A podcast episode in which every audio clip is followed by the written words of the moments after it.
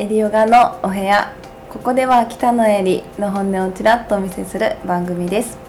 ペペッターズの中西さんよろしくお願いします。よろしくお願いします。はい。今回はフリートークをしてみよ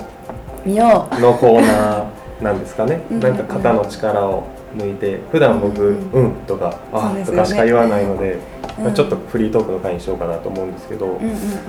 まあ、いろんな方が言ってるようにコロナでなかなか外に出れないってなってる時に僕はインプットをする期間にしようと思って。いっつも、まあ、してないことをして自分の中に蓄えを作ってうん。何かする時にこう出ればいいかなと思って、うん。読書をしてましてでおすすめの本があるんですけどねそれを教えてください。へ紹介したいと、おすすめの本を紹介したいと思います、はい。これですね。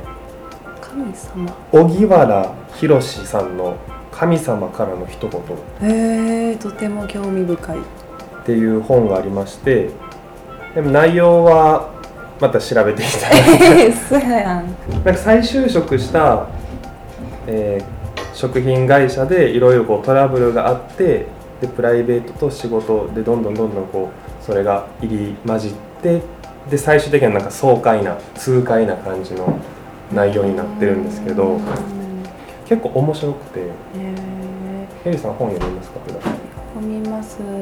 いや読みますと今最近はちょっとマニアックになりつつ筋肉の本が多かったりするんですけれどはい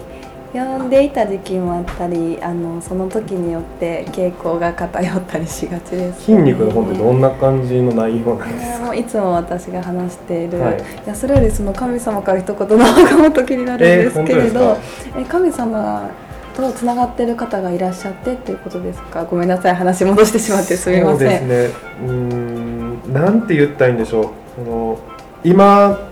こう身を置かれている状況とか立場があるじゃないですか、うんその神様っ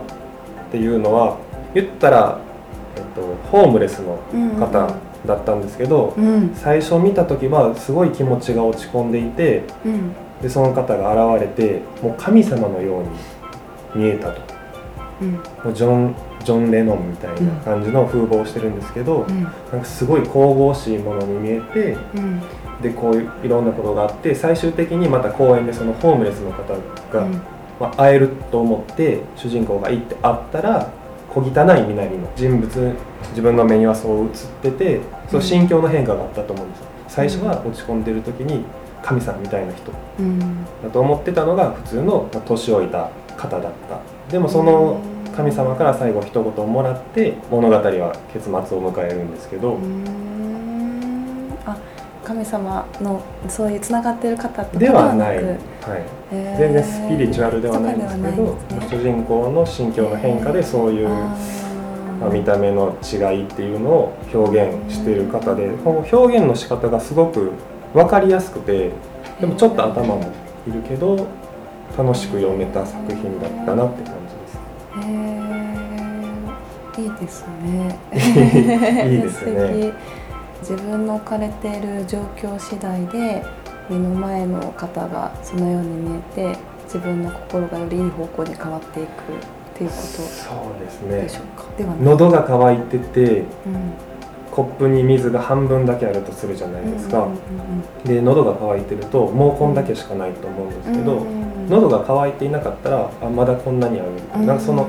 ちょっとした気持ちの心の変化でうん。物事の捉え方が変わるっっていうことを表現したかったんじゃないかなっていうふうには個人的には思うんですけどこれをインスタのストーリーで今こんな本読んでますってあげたらうん。たまたまフォロワーさんが今まさに読んでてへ私も読んでますそういうのは全然あの関係ないんですけど嬉しかったです。うん。面白いなと思いました。いやいいですね、はい。この今の状況だからこそなんですかねやっぱりネガティブにどんどんなられる方も多いなと思っておりまして、だから心に余裕を持つことって大事だなって思っていて正しい判断だったりとか、ね、その毎日悲しいや悪い悲しいニュースが飛び交う中でただそのニュースの中にどんどんどんどん埋もれていくんじゃなくってその中で今できること何かなって予防しながらでも気持ちはポジティブに余裕を持って目の前のできることをしていく、うん、そしてこの時間がねおっしゃってたように時間があるからこそできること今しかできないことってあるなってこれをきっかけにこれからの働き方だったり守るべき大切な人たちをよりプラスの影響に与えられる自分でいたいななんて私は思うんですけれどその準備をこの期間にしたいなって私は思いながら生活をしています。はい、素敵な本のご紹介をありがとうございました。とんでもないです。たまにはいいですね。雑談の会を、ねはい、何回かに1回はこういう会が、はい。たいつもまた本の話楽しみにしています、まあ、そうですね。頑張って読みます、はい、私もまた共有できるように。はい。ではエリオガのお部屋終わりたいと思います。ありがとうございました。ありがとうございました